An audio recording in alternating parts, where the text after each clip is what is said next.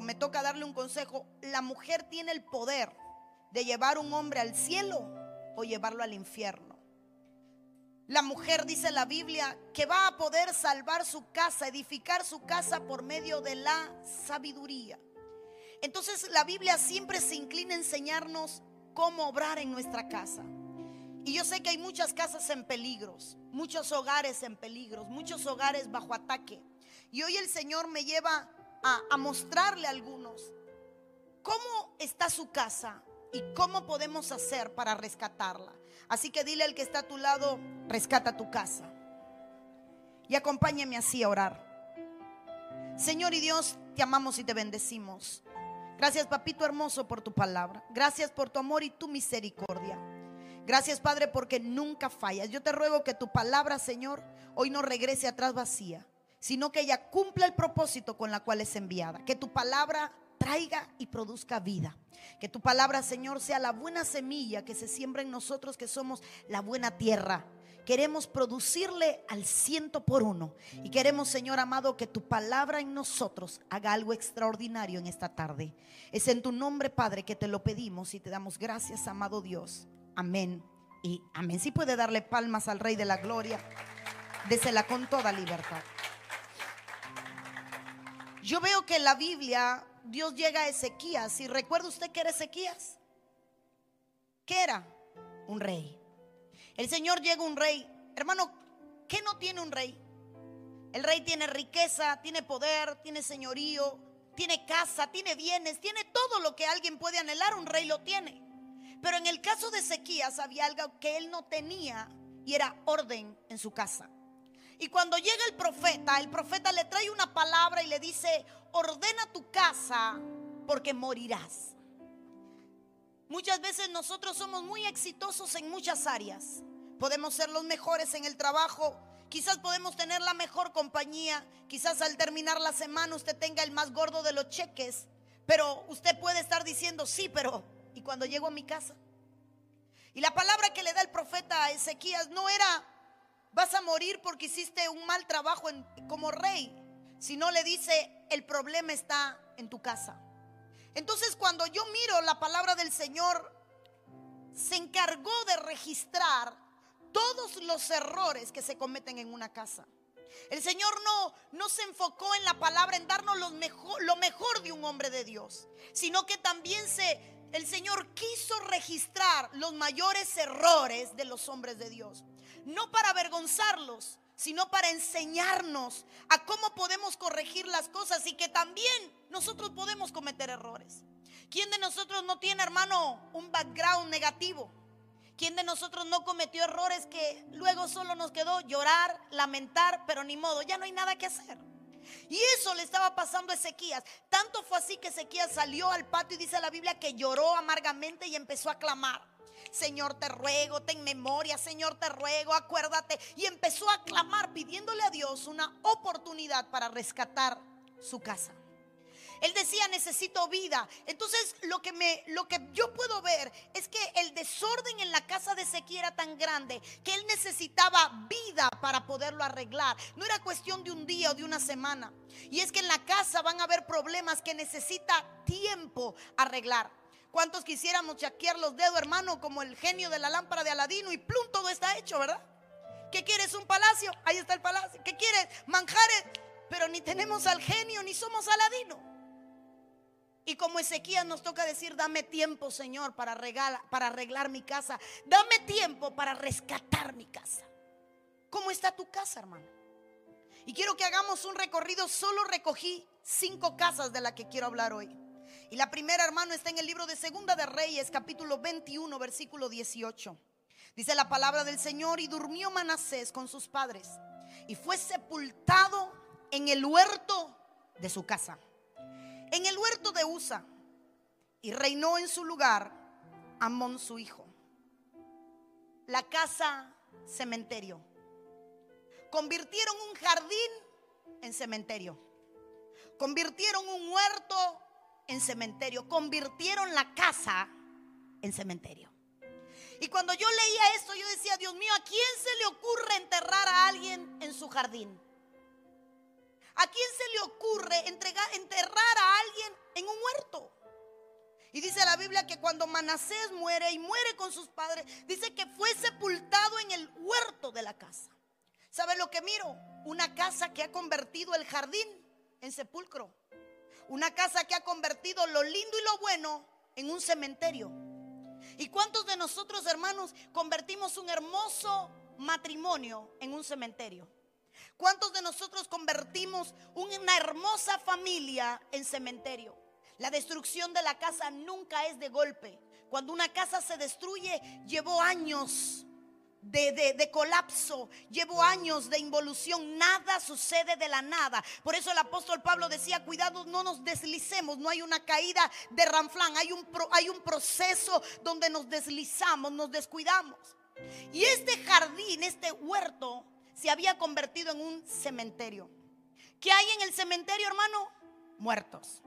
¿Qué es lo muerto? Aquello que perdió la vida, aquello que no, no existe. Y en cuántos hogares, hogares hay cosas del pasado que todavía no se han sacado, hermano, y que están enterrados ahí en la casa. Gente que vive del recuerdo. La esposa que todavía habla del primer esposo delante del que tiene actualmente. Y aquel sí me regalaba flores. No como tú que no sabes dónde quedan las floristerías. Y aquel que yo tenía, ¿recuerdas? Ay, hoy me acordé, aquel me regalaba bombones. Y tú ni caramelos llegan a esta casa. ¿Y cuántas, hermano? Sería mi pastor. Sería cómico si no fuera trágico. Pero cuánta gente viven con muertos enterrados dentro de la casa. Gente que no tiene que estar en tu hogar y todavía está allí presente. Y todavía sigues hablando de aquel que te hizo daño que hace 10 años le diste casa y techo. Y mira, yo hoy amanecí acordar. Y el muy ingrato subió al Facebook.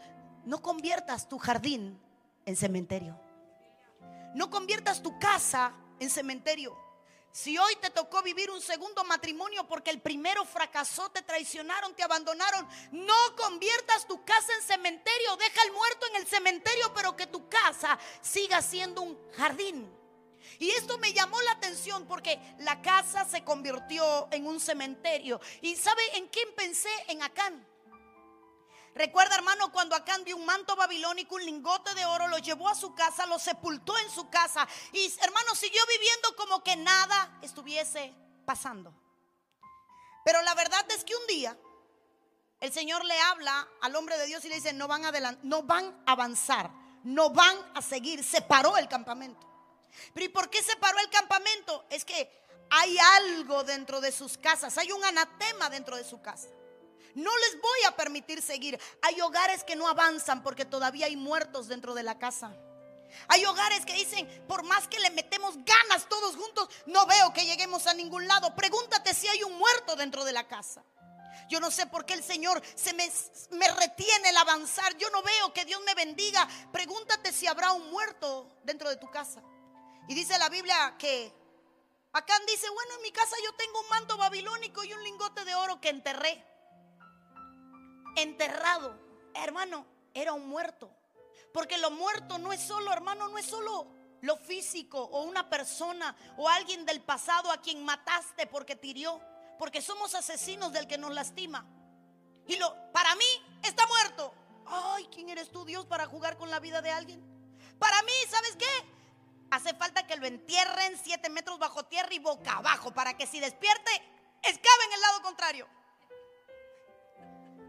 Hace falta que lo entierren y le echen bicarbonato en la boca para que cuando vaya a hablar de espuma y crea que está muerto y vuelva a morir de un infarto. Hermano, si hay gente que solo mal quiere y esos tienen muertos en la casa. Vas a comer no metas un muerto en tu mesa.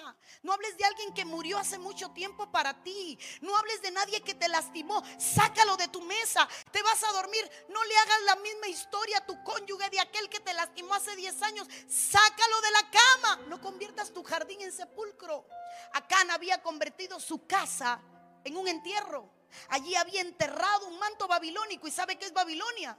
Confusión no traigas confusión sentimental, no traigas confusión emocional a tu casa. Sácalo de tu casa.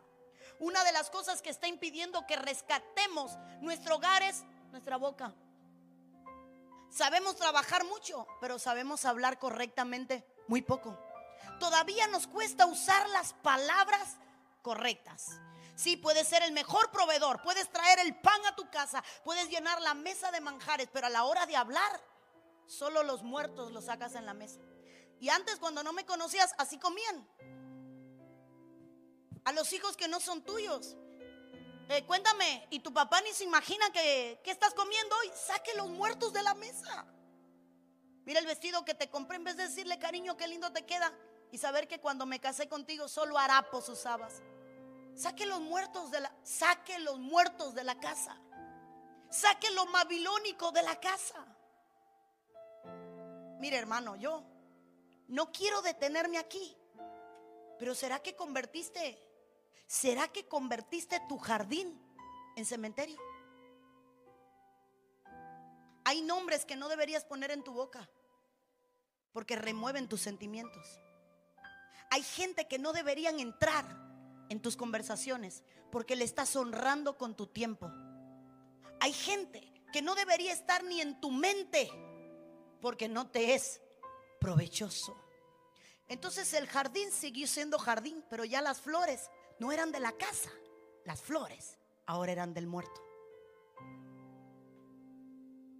No conviertas tu casa en cementerio. Rescata tu casa de la muerte. Corrige lo que está mal. No permitas que, siga, que sigan apareciendo esos muertos de debajo de la tierra y resucitando y hablando del pasado. Y todas las historias que haces es del mal que te han hecho. ¿En qué momento vas a dejar atrás los muertos? Por eso es que los cementerios, hermano, generalmente estaban afuera de la ciudad. ¿Por qué no? Usted se imagina en un diluvio, en un aguacero. Entró a la y esa rama y cuando, ah no es el fémur de la abuela porque lo tiene en el jardín.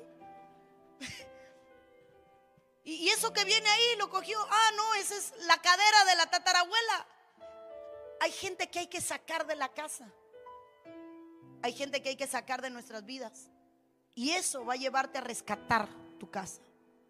El campamento no avanzó mientras que Acán tenía algo enterrado que a Dios no le agradaba. Tú crees que enterraste los recuerdos, pero todavía están en tu boca. No, ya, ya yo no siento nada. Dios me sanó. ¿Y por qué todavía sigues haciendo la misma historia? Y terminas llorando cuando la haces. No conviertas tu casa en cementerio. Tóqueme al que está a su lado y si es su esposa, su esposo, su hijo, con más disimulo, vírate así, dile, no conviertas tu casa en cementerio.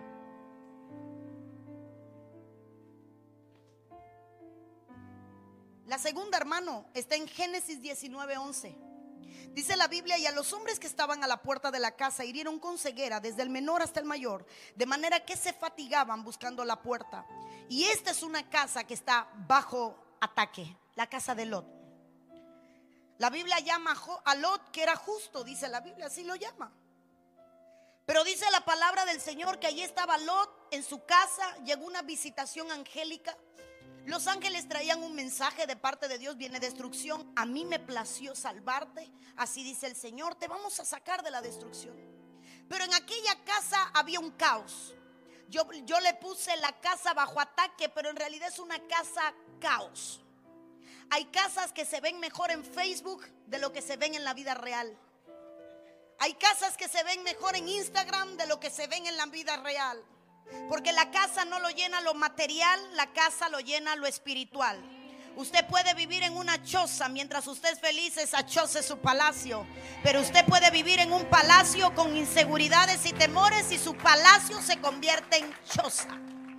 Y esta casa, hermano, era un puro caos. Imagínense que todo el mundo dormía y Lot estaba en la puerta de la ciudad. Ahí estaba chismeando enterándose de todo, pero no, desenterado de lo que pasaba en su casa. ¿Sabe por qué esta casa estaba mal? Porque él no sabía lo que había realmente en su casa. ¿Y cuánta gente está enterado de la vida de toda la iglesia, pero todavía no se ha enterado de los errores que se cometen en su propia casa? ¿Cuánta gente está enterado de cuánto chisme aquel no vino, aquel se, se, divorció, aquellos están peleados, aquellos y todavía no se ha enterado del caos que tiene en casa? Esta casa estaba bajo ataque, pero es una casa en caos. Y yo miro, hermano, lo siguiente que miro es una casa de insensibilidad espiritual. Cariño, ah, hay ángeles en la sala. ¿Vas a cocinarle? Si te da la gana, cocina tú. Ahí está el microondas, ahí está el horno, Ahí está la freidora. ¿Y sabe dónde están los sartenes? Cariño, hay ángeles que se va a destruir la ciudad. Ay, espera que amanezca. Cuando uno busca al Señor y más nadie lo busca. Insensibilidad espiritual. Quiero que Dios te bendiga en el trabajo, cariño. Quiero que, quiero que te den un, un aumento. Pero es que tú tampoco oras para que Dios me bendiga. Solo durmiendo te la pasas. Entonces, ¿sabe cómo estaba la esposa de Lot? A pata abierta en un colchón, durmiendo. Cariño, llegaron los ángeles. ¿Quién le cocinó a los ángeles? Lot. ¿Quién los atendió? Rodearon la casa. La vieja no se enteró. Sueño o con medicamentos, pero no se enteró. Golpearon la puerta, el pueblo afuera gritaba, ábrenos, danos a los que tienen... Y la vieja dormía. Yo no sé si se drogaba, yo no sé si tomaba medicamentos psicotrópicos o que sencillamente no le importaba. Pero ¿cuántos, en cuántos hogares hay gente que se acuesta a dormir y nada le importa? Sonó la ventana, debe ser que la niña va a dar una vuelta por la cuadra, ahorita regresa y sigue durmiendo. Y son las dos de la mañana. Hay una luz que entró en el frente. Amor, amor, quizás llegó eh, tu niña. Eh, son las 3 de la mañana. Vas a, salir a ver quién la trajo. Ya es mayor, tiene 15, que se vaya a acostar. ¿En cuántos hogares, hermano, hay un caos donde lo único que importa soy yo, más yo y yo y el resto no me importa? Esa era la casa de Lot, un total caos. Insensibilidad espiritual, ¿qué me importan los ángeles? Tú con tu locura solo de Dios habla, te vas a volver loco, sigue orando a rodilla, que después te voy a ver en el ortopédico para que te cambien la rodilla. Solo ahí vives, que si aceite, que yo, yo, tú, esa pastora tuya te lavó el cerebro. Hay gente, hermano, que está viviendo en una casa de caos. De caos. Hay gente que uno de los peligros del caos es que usted no le importe lo que pasa en casa. Que usted no tenga control de su casa. Hay mujeres que se levantan y dicen, ah, abre el frío. Ay, no hay leche. Eso es un caos.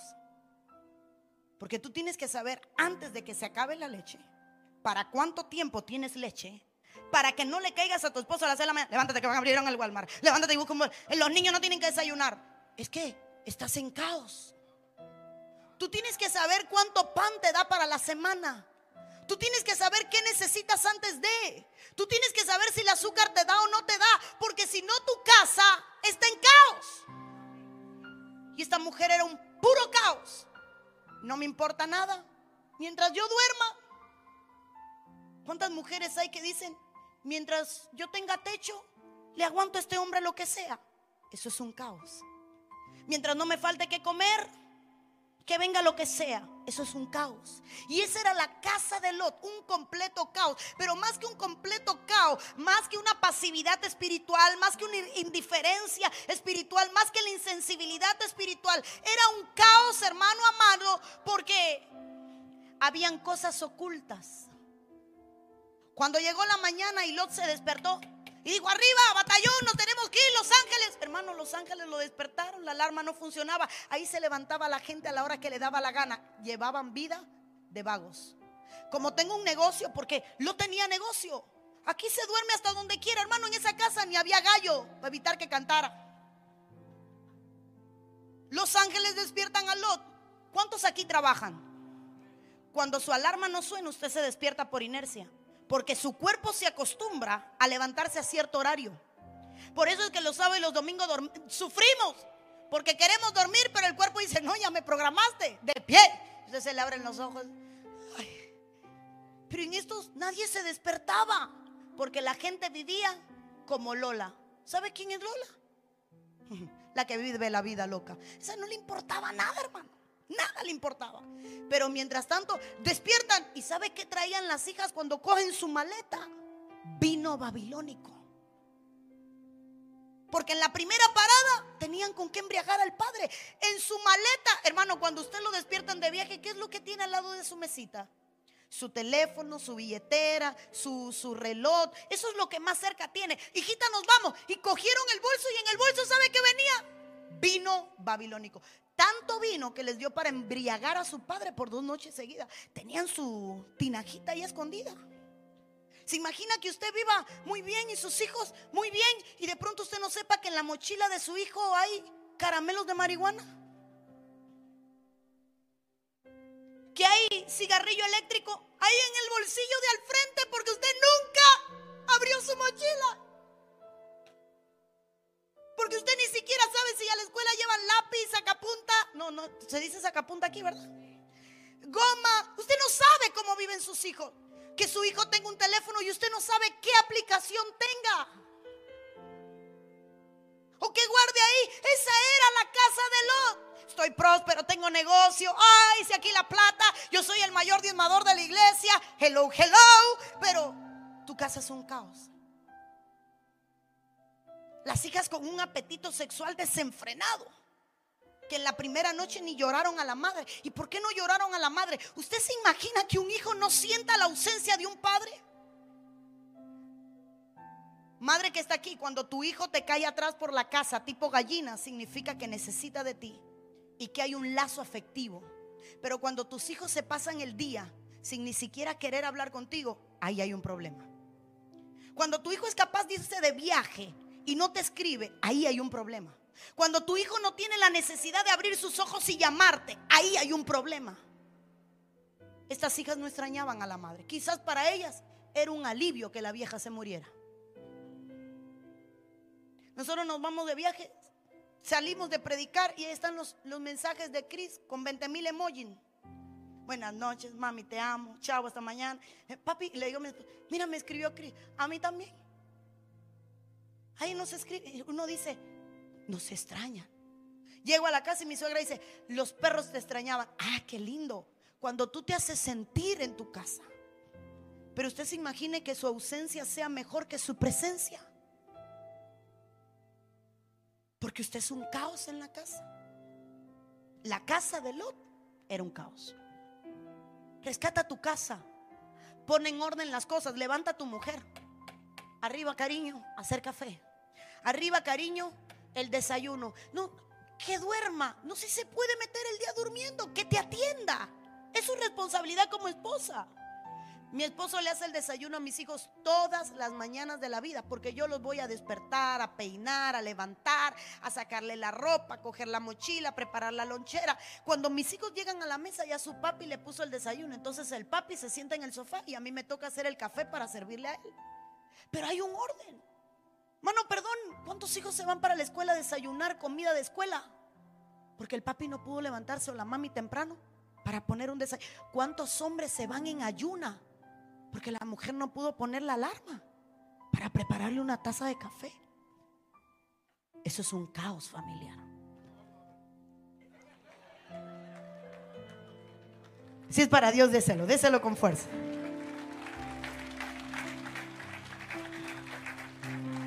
Bendito Dios, hermano, porque esto es para qué?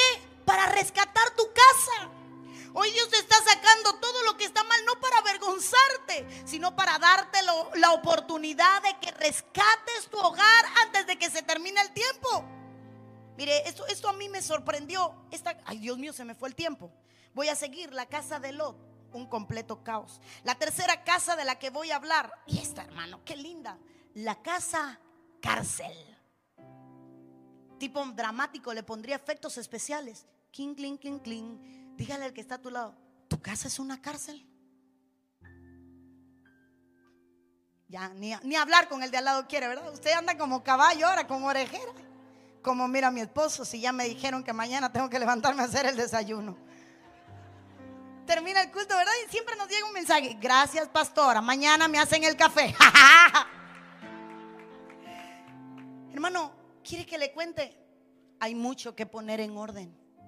Bendita la pura misericordia de Dios. Pero tenemos que poner nuestra vida en orden. Mire esta casa que hermosa, Jeremías 37, 15. Y los príncipes se airaron contra Jeremías y le azotaron. Y le pusieron en prisión en la casa del escriba Jonatán. Porque la habían convertido en cárcel. La cárcel, la casa se convirtió en cárcel.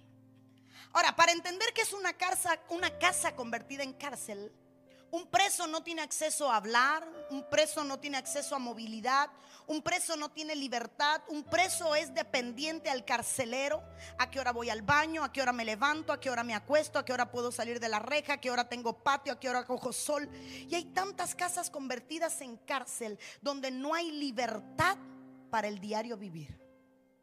Donde si alguien va a cantar, no cantes. Si alguien pone una predica, baja lo que me atormentas.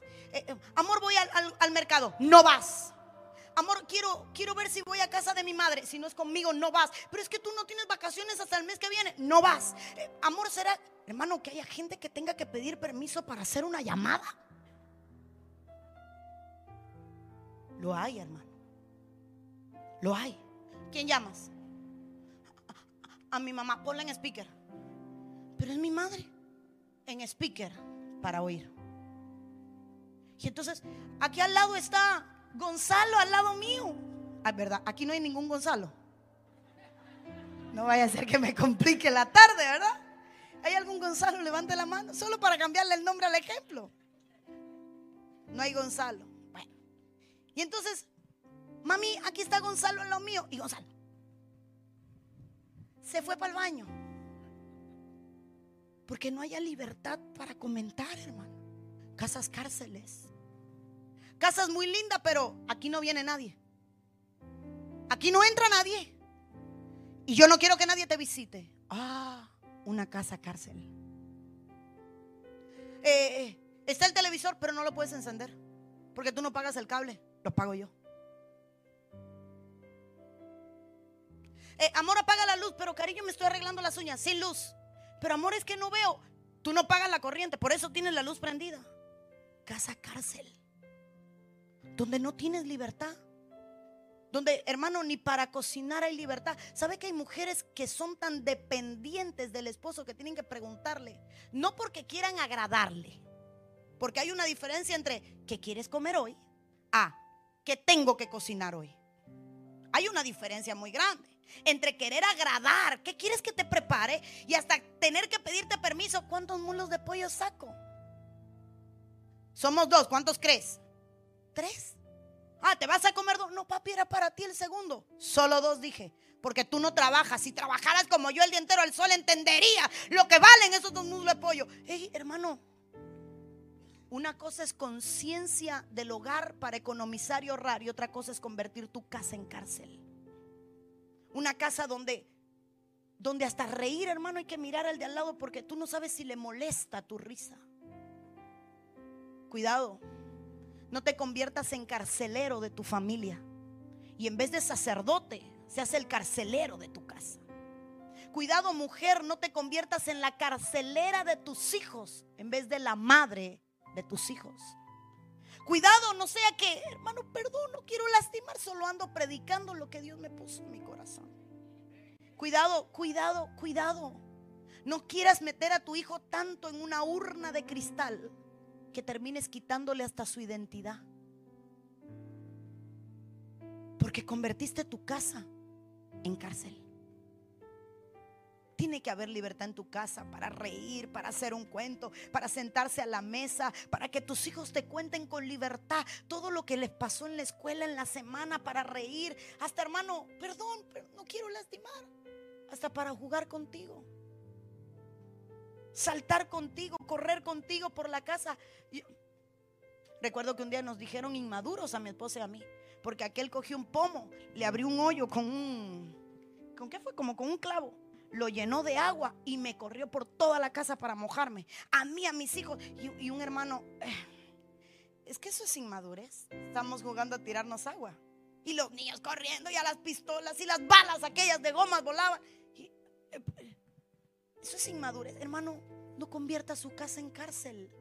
Que el mejor lugar para usted estar sea su hogar. Que su familia tenga la necesidad de casa, que ese sea el oasis donde quiere estar, que ese sea el lugar del deleite, el lugar de la comodidad, el lugar, hermano, donde quiere sentirse bien, donde tiene una comodidad para estar. Cuando en su casa usted no tiene libertad, ahí hay un problema. Tiene que haber comodidad, libertad. Para usted ser como quiera, ser, ser dentro de lo correcto y los parámetros de Dios. Porque esto, paréntesis, esto no significa que la gente viva como le da la gana. Esto significa que dentro del orden establecido tiene que haber la libertad de tu ser tú mismo. Ahora, voy a cambiar de casa. Porque en Deuteronomio 5:6 habla de una casa a la que yo llamé la casa de servidumbre. Yo soy Jehová tu Dios que te saqué de tierra de Egipto, de casa de servidumbre. Y la casa de servidumbre es la casa de esclavitud. Las casas están llenas de trabajo y responsabilidades. ¿Cuántas aquí son amas de casa? Levante su mano si usted es ama de casa. Yo la bendigo porque las amas de casa hacen 10 veces más que otra persona.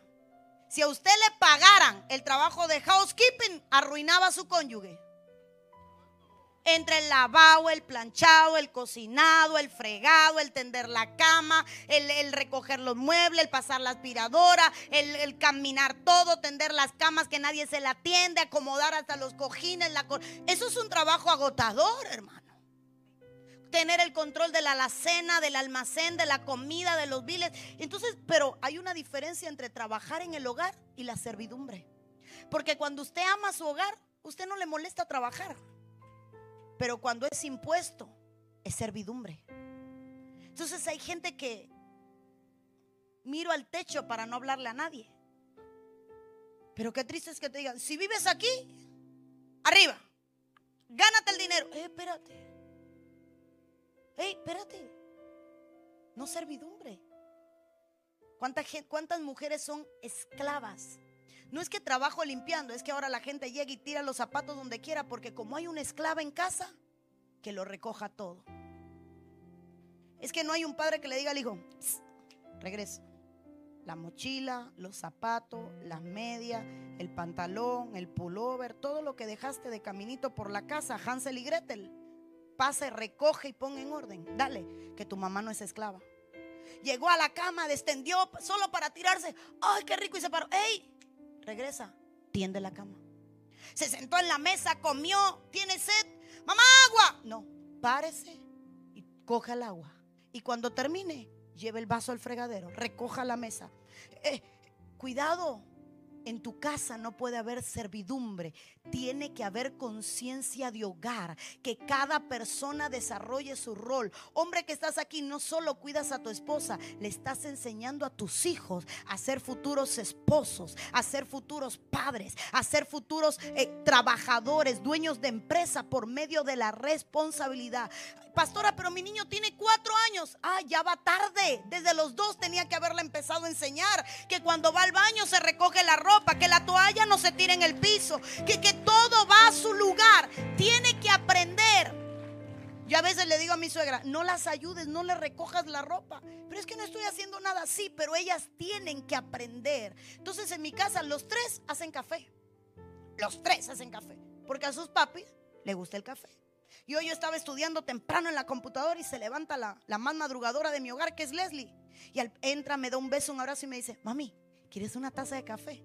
Ay, qué falta me oír eso. Se fue, preparó, me trajo la taza estudiando, fue al cuarto, se la llevó a mi esposo y ella andaba feliz porque hacía enséñale a tus hijos a ser útiles, amar el trabajo. No, porque si no lo enseñas a trabajar, tendrán que vivir en servidumbre porque alguien los va a tener que obligar a trabajar. Entonces, para que nadie los obligue a trabajar, mejor enséñale las responsabilidades del hogar. No críes al hijo para que sea toda la vida tuyo. Recuerda que un día va a ser esposo. No críes a tu hija creyendo que toda la vida va a ser tu niña. Recuerda que un día va a ser madre y va a ser esposa. Y si hoy no es capaz de recoger su ropa interior del piso, mañana no va a poder recogerle a su hijo ropa del piso. Hay que aprender que desde hoy hay tiempo para corregir lo que está mal en el hogar. No vive en casa de servidumbre. Hombre, no te aproveches del trabajo de otro. Llegas, te tiras en la sala, te tiras los zapatos y tráemelo todo. El que está ahí quizás en tu hogar no tuvo tiempo a sentarse tampoco.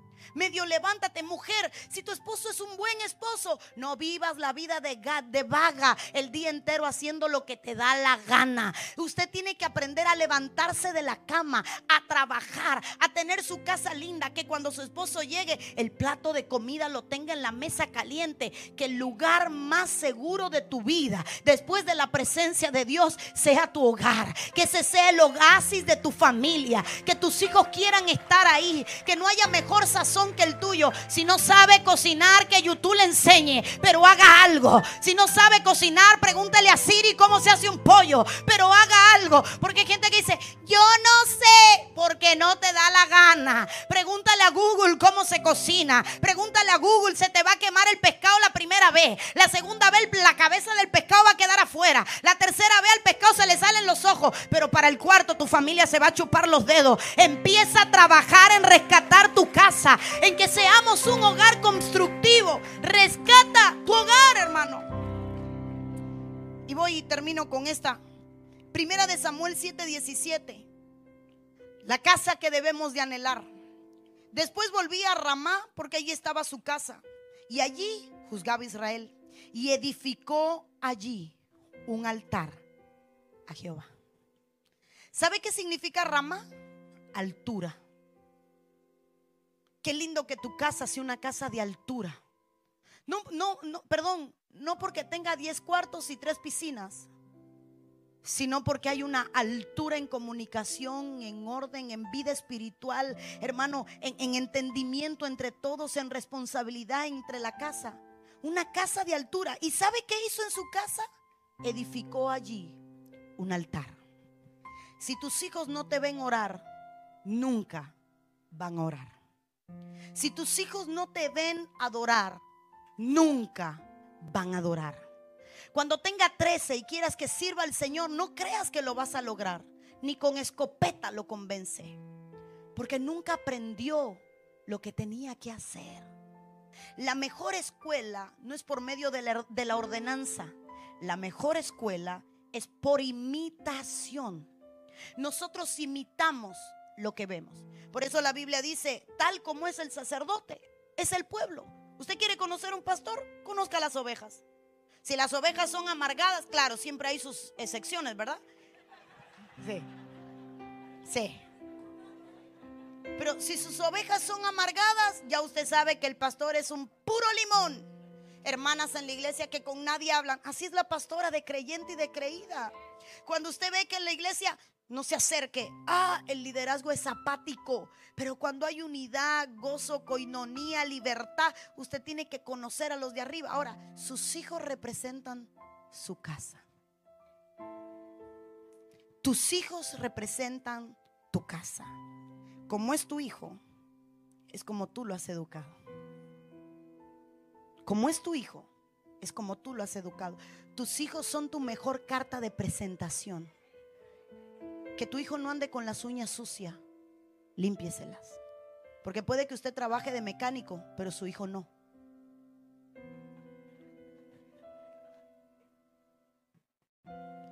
Hay madres que ellas andan bien pulidas y cuando mira al niño una lagaña.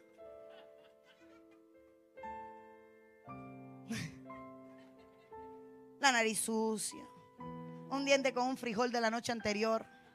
Papi, ¿comieron ayer frijoles? No, antier. Ah, hace tres días no visita el cepillo. Riámonos, hermano, pero es una realidad. ¿Cuánta gente se levanta y voy para el baño y venga secador, y venga secador, y venga blower, y venga maquillaje y el ojo me quedó virreado y déjame quitármelo, y venga maquillaje? Mami, tengo hambre. Toma el biberón, porque yo tengo que verme bien, voy a servir, voy para el altar. No, no.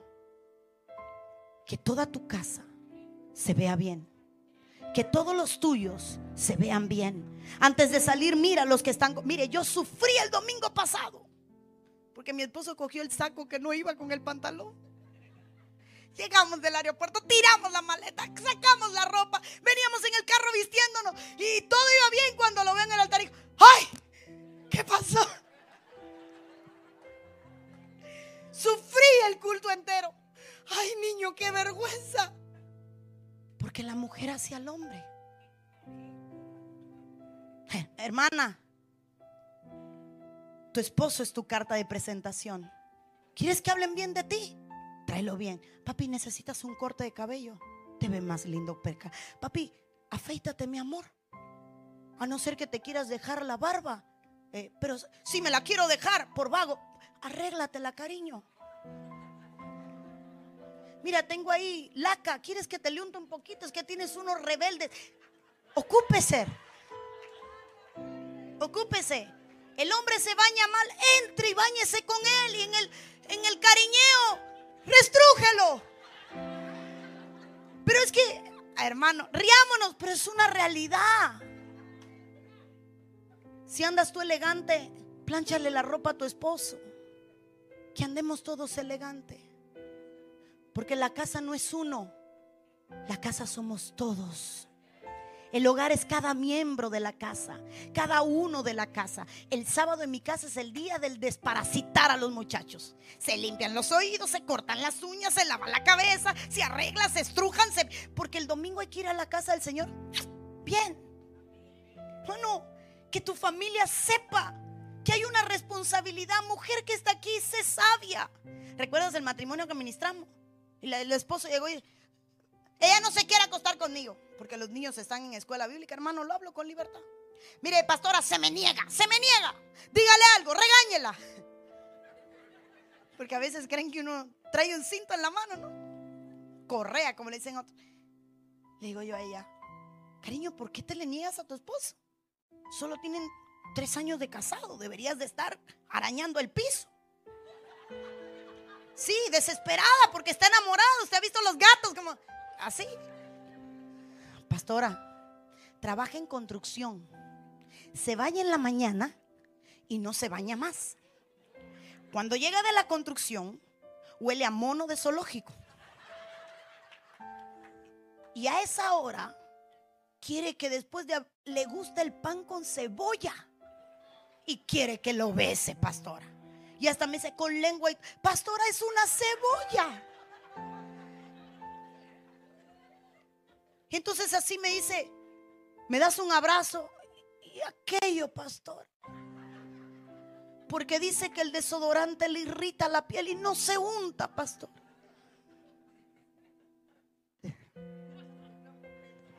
Mire, voy a dejarlo ahí porque la historia sigue. Pero ahí lo dejo. Y nos tocó, ¿verdad? Mi amor, la inapetencia sexual de tu esposa se debe a tu poca higiene. No te bañes antes de irte al trabajo. Bañate cuando vengas del trabajo. Que te encuentre limpio. Si te, si te hace alergia el desodorante, cambia, prueba otro. Vives donde hay. Tres, cuatro, cinco hasta que encuentres uno. Usa colonia. Cepíllate los dientes. Ah, ¿te gusta la cebolla? Disfrútatela, pero échate un caramelo. Hazte un enjuague bucal antes de llegar a casa. Pero que cuando llegues el beso sepa algo. Hermano, hermano. No quiere oler a dragón en la mañana. Lávese los dientes antes de acostarse.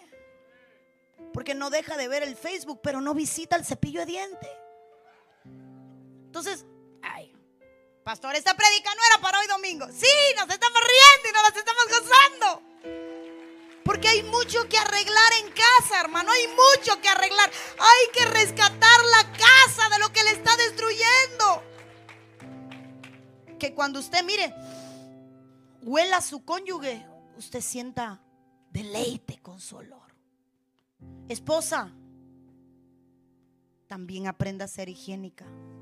Porque hay muchas que se las traen. Yo no sudo. Ni que fuera europea usted. Entra al baño cepíllese un poco.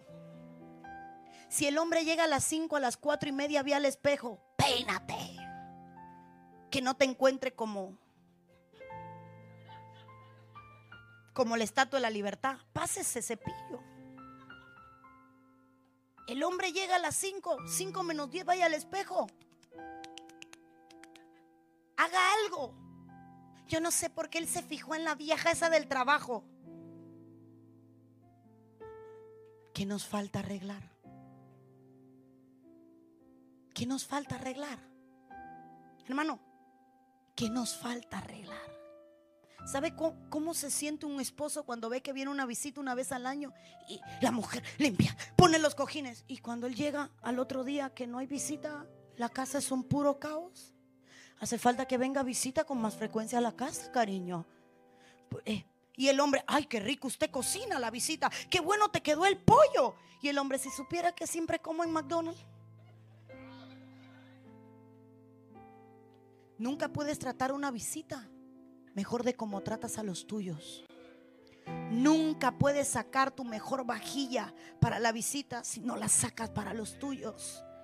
No te, no te luzcas con quien no vive contigo. Lúcete con el que vive contigo para generar que tu casa sea una casa de acuerdo a la voluntad de Dios. Construye en tu casa un altar. Construye en tu casa un lugar donde Dios reine que vayan a la mesa y hay oración, que se levanten y haya hermano gozo, que haya júbilo, que haya un agradecimiento, que haya alabanza, que haya gratitud, que hermano que tus hijos no estén oyendo. Caso cerrado. Eh, paloma, que va a lo lejos, vuela. Esas son las novelas colombianas, nos traumatizaron en Cuba la paloma aquella. Así mismo, tú la veías, Pepa. gaviota, era la gaviota. Y yo, Paloma, le cambié el nombre a la. Igual vuelan las dos. Siete mujeres, un hombre. Y tu hijo llega a tu casa y lo que se encuentra es: ¿Por qué me dejaste? Y el niño llega atrás: Mami, ¿qué pasa? Es Raquel lo de la novela. Descubrió que la dejaron. ¿Y a ti qué te pasa, mami? Que no sé. Pero entonces llegas a la iglesia mascando chicle. Mirándole la cartera a la de al lado.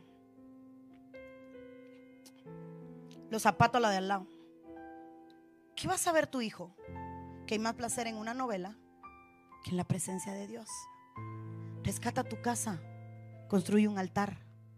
Que, tus hijos sepan que pueden haber alabanza, que puede haber cántico, que no necesitas un vestido para alabar a Dios, que no necesitas un micrófono para alabar a Dios, que no necesitas una corbata para ser cristiano, que ser un hijo de Dios no es cuestión de altar o de iglesia, es cuestión de identidad y de vivirlo todos los días. Que tu vida sea una vida de adoración, una vida de integridad, que tus hijos sepan que en su casa se adora al Señor, que, que tus hijos sepan que en casa hay un altar. Hermano, rescate su casa. Dígale al que está a tu lado, hay mucho que poner en orden.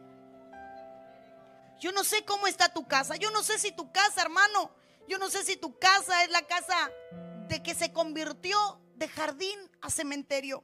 Yo no sé si tu casa es la casa, hermano amado, del caos como la de Lot. Yo no sé si tu casa es una casa prisión. Yo no sé si tu casa es casa de servidumbre. Pero yo sí sé que tu casa tiene que ser un altar un altar para Dios. Que tus hijos sepan, hey, no puedo hablar así porque mami no me lo permite. Cuando tu casa es un altar, tus hijos se limitan a hablar, a comentar y a decir porque saben cuál es el orden de la casa. Hay cosas que no son necesarias enseñar, hay cosas que se enseñan con el diario vivir. Tu comportarte es un límite para los demás. Cuando a ti te hacen un chiste obsceno y tú te ríes, te lo van a volver a hacer. Pero cuando te hagan un cuento obsceno y tú te pongas serio, el otro va a decir, ya no lo puedo repetir, ya sé que no le agrada. El límite eres tú, tú eres el mismo carácter. Deja de poner a Dios como malo. Ay, eso a Dios no le agrada. Ay, eso a Dios no le agrada. Ay, eso a Dios no le agrada. No, en mi casa se tiene que respetar los principios y no se hace. No solo porque Dios no quiere, sino porque yo no lo permito. Porque en mi casa hay que honrar el nombre del Señor. Porque en esta casa nosotros creemos y vivimos en los principios de Dios. Hermano, rescate su casa. Rescate su hogar. Yo sé que hoy hay gente que va a tener que salir de aquí a un restaurante a poner cosas en orden. Cariño, mañana pones la alarma. Te levantas a hacerme el café mientras Adulán sube. Cariño, mañana quiero que me hagas comida. Ya estoy cansada del pollo tropical. Cariño, mañana no me hagas los frijoles de lata. Porque ando como los chinitos. Solo de lata está comiendo latón. Pon la chucuchuco a andar, la olla. Ablándame los frijoles. Échale amor. Por eso es que usted no se olvida de su abuela. Porque su abuelita usted la veía mientras le cocinaba con amor. Su abuelita no usaba el microondas. Mire, la mía se iba al patio a hacerme el café con leche. Le voy a hacer una historia. Éramos muy pobres y no había leche. Hasta el día de hoy todavía ya no hay leche, pero bueno, no había leche. Pero mi abuela tenía una dieta por diabética, la muy bandida. Dios, la sanó de diabética, pero seguía cogiendo la dieta. Y entonces aquella leche que le daban, hermano, aquello sabía rayo. Entonces era medio vaso de café claro y un cuarto de leche. Entonces ella salía al patio, hermano, con dos jarritos de aluminio a hacerme espuma para llenarme el vaso. Entonces yo me veía el vaso lleno, la mitad de la espuma, hermano. Pero yo me sentaba en la mesa a esperar que ella terminara de hacer la espuma. Y me ponía la lechita caliente, su puntica de sal en el café con leche, hermano, su azuquita, su espumarajo. Luego entendí que era medio vaso cuando fui eh, cogiéndole la vuelta al engaño de mi abuela. Pero yo vigilaba el café con leche. ¿Por qué? Porque yo veía que me lo hacían con amor. Mujer, métele amor a la olla. Deja de tirarle la comida a tu esposo como si fuera un puerco. Sírvele con amor.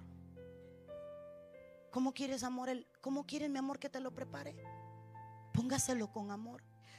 Yo, sé que usted venía hoy a quizás a que Dios le diera una hiper mega profecía. La profecía de Ezequías fue, ordena tu casa.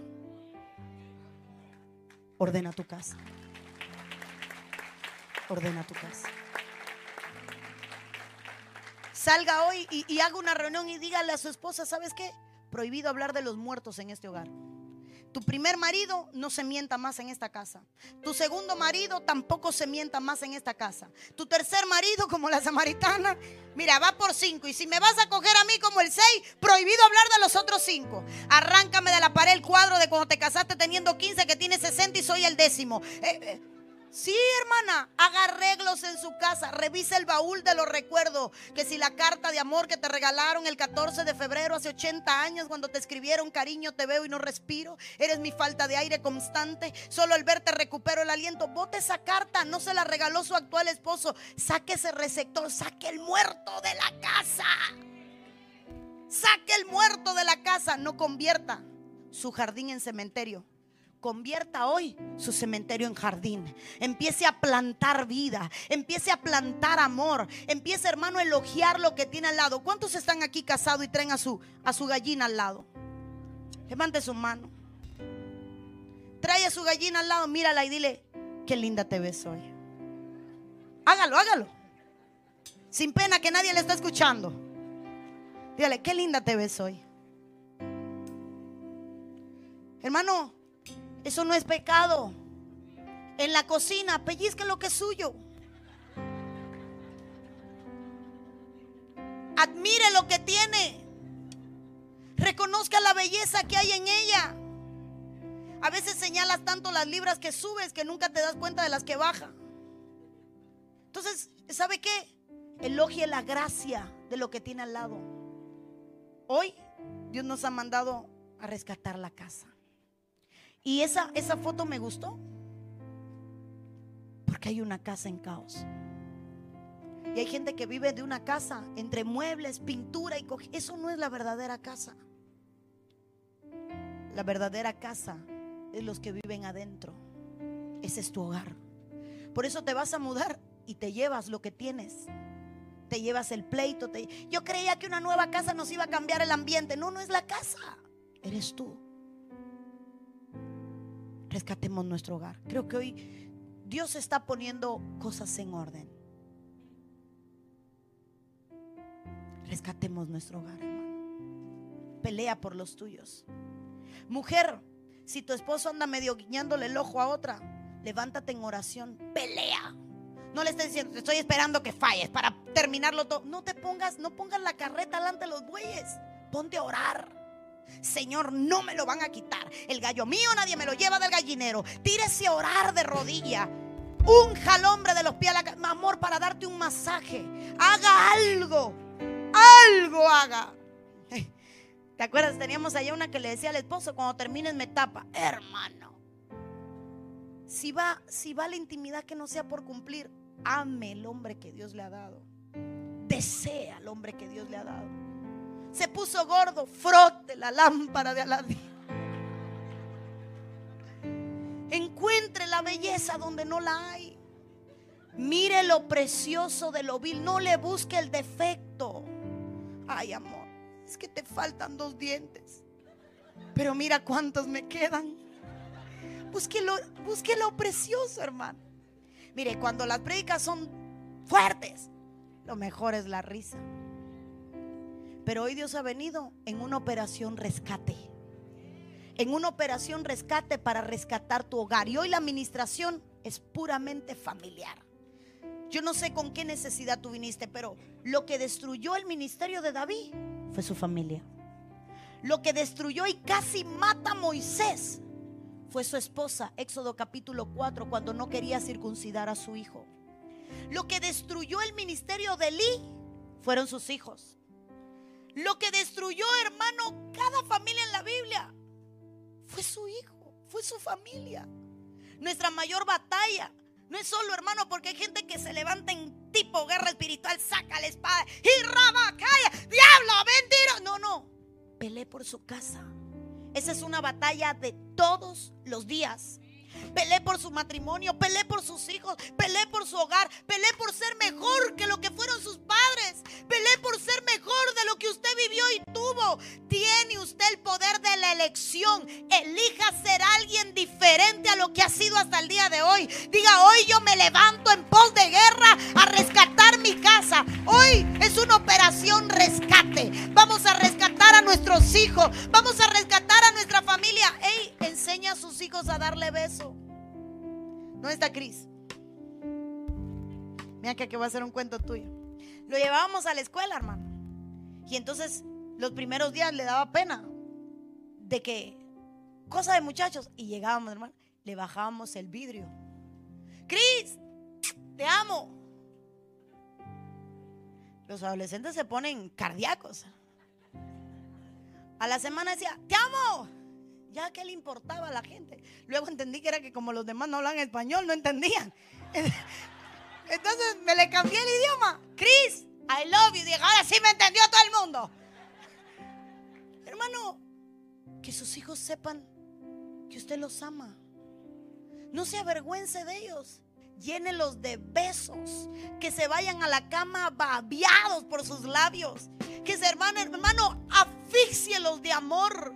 Que sus hijos sientan que en casa están seguros. Que ahí hay alas para cubrirle. Que hay besos para darle. Porque a veces somos muy buenos para corregir, ya papi. Pero muy malos para amar. Rápidos para sacar el cincho. Es que la Biblia dice que se corrige. Sí, pero la Biblia también dice que el amor cubrirá multitud de faltas ame más que lo que señala. Ame más que lo que corrige. Ame más que lo que está todo el tiempo señalando. Señala lo bueno y te vas a dar cuenta que en algún momento se irá corrigiendo lo malo. Pero ama, ama a tus hijos, ama lo que Dios te ha dado. ¿Cuántos aquí tienen familia? Eres bendecido. Eres bendecido. Lo que tienes es una pura bendición. Tu familia no es una carga ni monetaria, ni de trabajo, ni de responsabilidad. Tu familia es la bendición de Dios para contigo. Él te rodeó de la bendición. Los que viven alrededor tuyo es una bendición de Dios, no es una carga. Yo quiero pedirle ahí que se ponga de pie. Yo no sé si en esta tarde hay alguien que haya venido por primera vez. Quizás hay alguien que no conoce al Señor. Quizás hay alguien a quien le invitaron y no conoce todavía a Cristo. Si es tu primera vez en la casa del Señor y quieres rendirle tu vida a Dios, yo quiero invitarte a que levantes tu mano ahí donde estás diciéndole, Señor, yo te rindo mi vida. Si hay alguien que por primera vez haya llegado, allá atrás hay dos manos que se levantan, si se me acerca alguien de la iglesia, gracias hijitos, Dios me les bendiga, alguien allí en el pasillo. Estela, ahí están. Hay alguien más que venga por primera vez y quiera rendirle su vida a Cristo y quiera decirle hoy te rindo mi vida y levante su mano para entregarle su corazón y su vida al Señor. Ahí hay unas manos que se levantan. Gilco, si me ayudas ahí, gloria sea al Señor. Hay alguien más que quiere entregarle su vida a Cristo. Hermano, este es el mayor el mayor milagro que vamos a experimentar. Cuando un pecador se rinde al Señor. ¿Y donde está la iglesia intercediendo? Interceda. Hay salvación.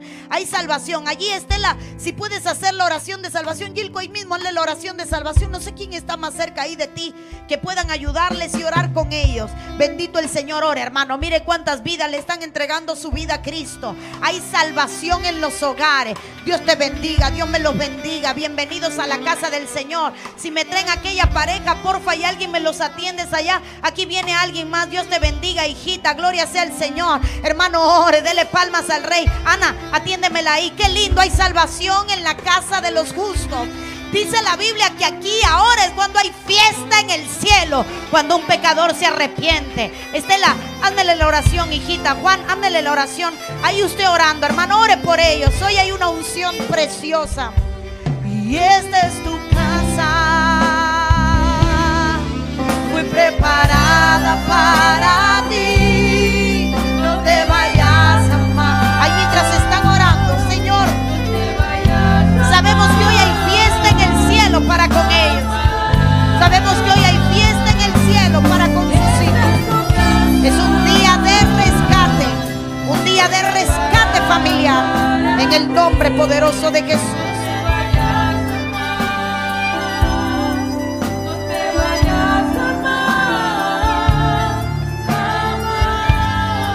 Hacer una oración y quiero poder abrir el altar.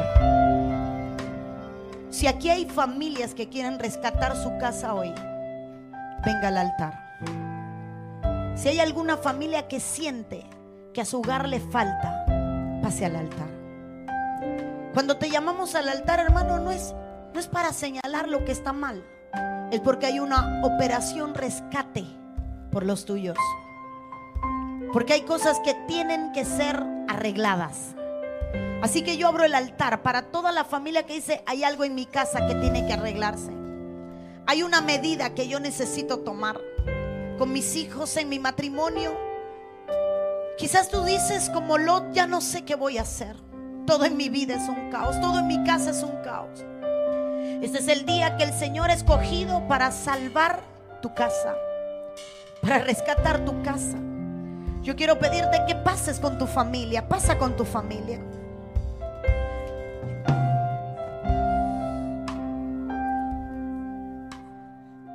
Hay una unción preciosa. Hay gente que ha llegado necesitada de que ocurra un milagro en su familia, en su hogar.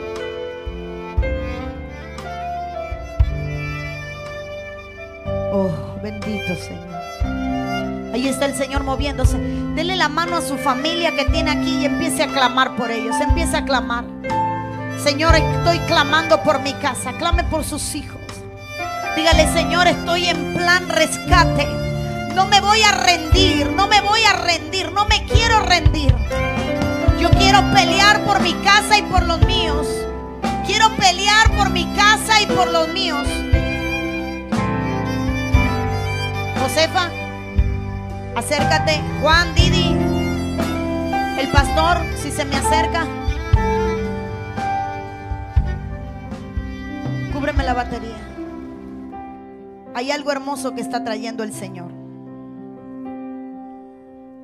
Quiero que empiecen a orar por cada familia. Hay una necesidad inminente de orar por cada familia. Toma Boris, bendidi. Clamemos por cada hogar, clamemos por cada familia, clamemos, clamemos. Amor a favor. Vamos a clamar por cada hogar. Hoy es un día de operación rescate, incluso ahí atrás donde usted está. Si usted vino con su familia, levante la mano. Hay hijos que hoy van a ser alcanzados, aunque usted aunque no estén aquí. Vamos a clamar por el pródigo, vamos a clamar por el perdido. Empiece a clamar por cada hogar. Esta palabra fue tuya. Llegaste por primera vez con una necesidad inminente.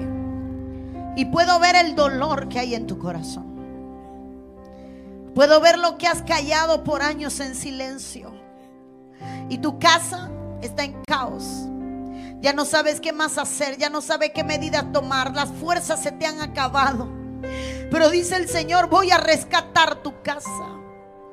Voy a rescatar tu hogar. En el nombre de Jesús.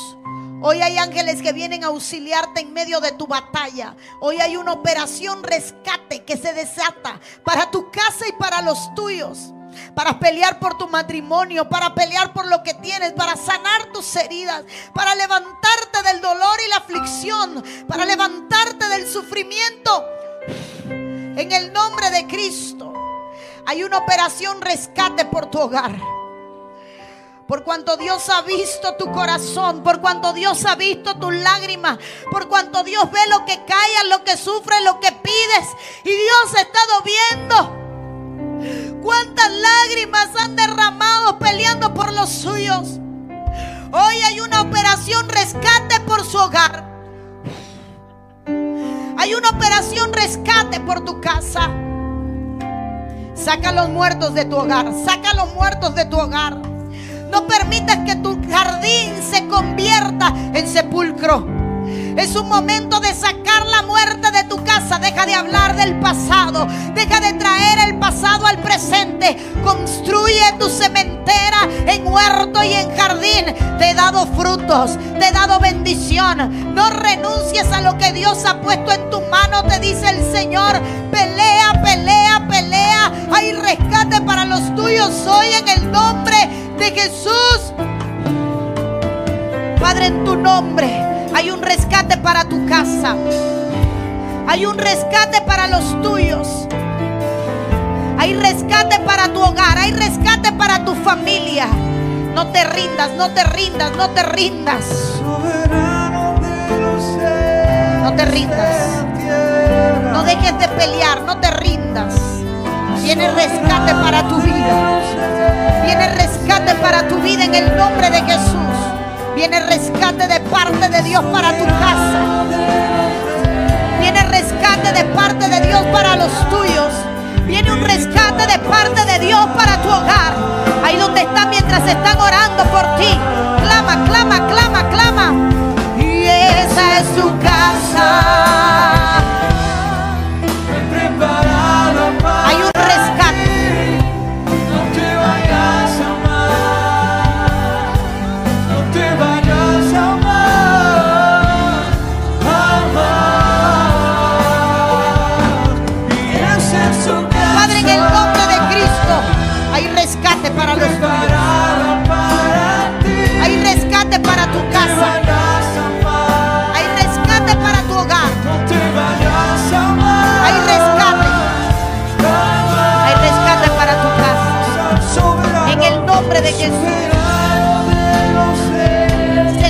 Señor,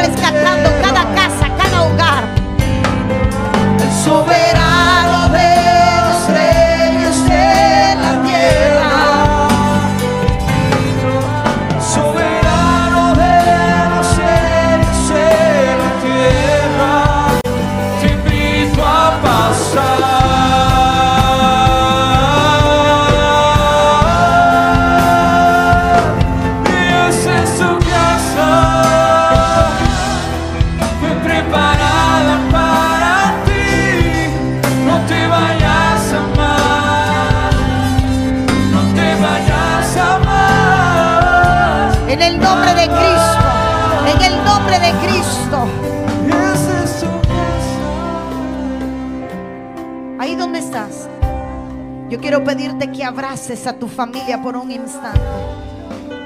Ahí donde estás, allá atrás donde estás, los que nos están viendo. Si tus hijos no están, sácalos en el teléfono, en fotos, saca a tu familia. Si hay alguien de tu familia que no está aquí, ahí, ahora mientras oramos, saca tu teléfono. Hay gente en las redes que nos está viendo, que yo estoy también orando por su familia. Y mientras usted abraza a su cónyuge, yo voy a dar una palabra que el Señor me está dando.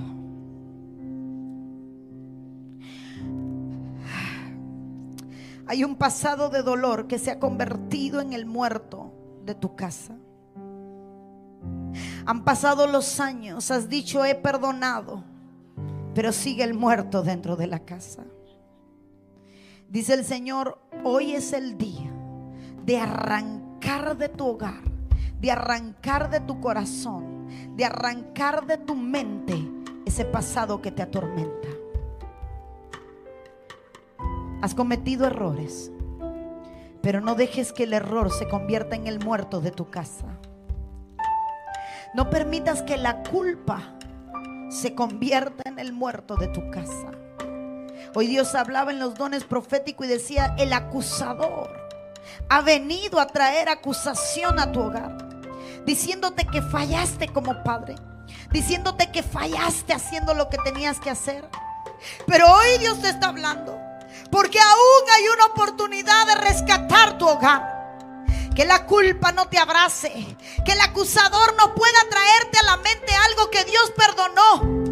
El pasado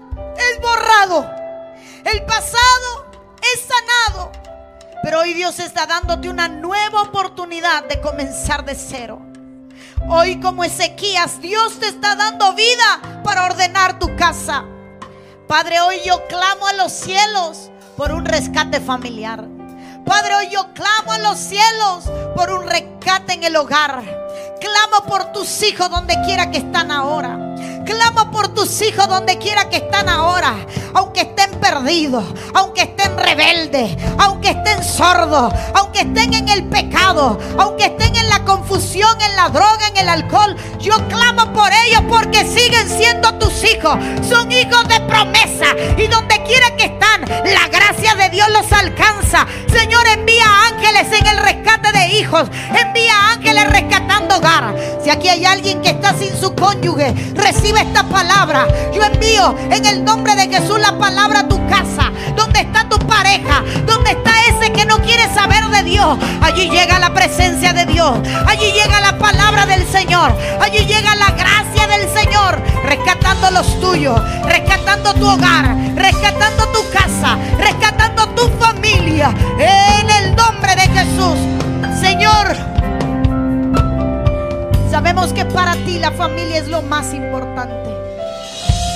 Y hoy, Dios mío, yo clamo por misericordia sobre cada hogar. Padre, queremos una casa agradable a ti.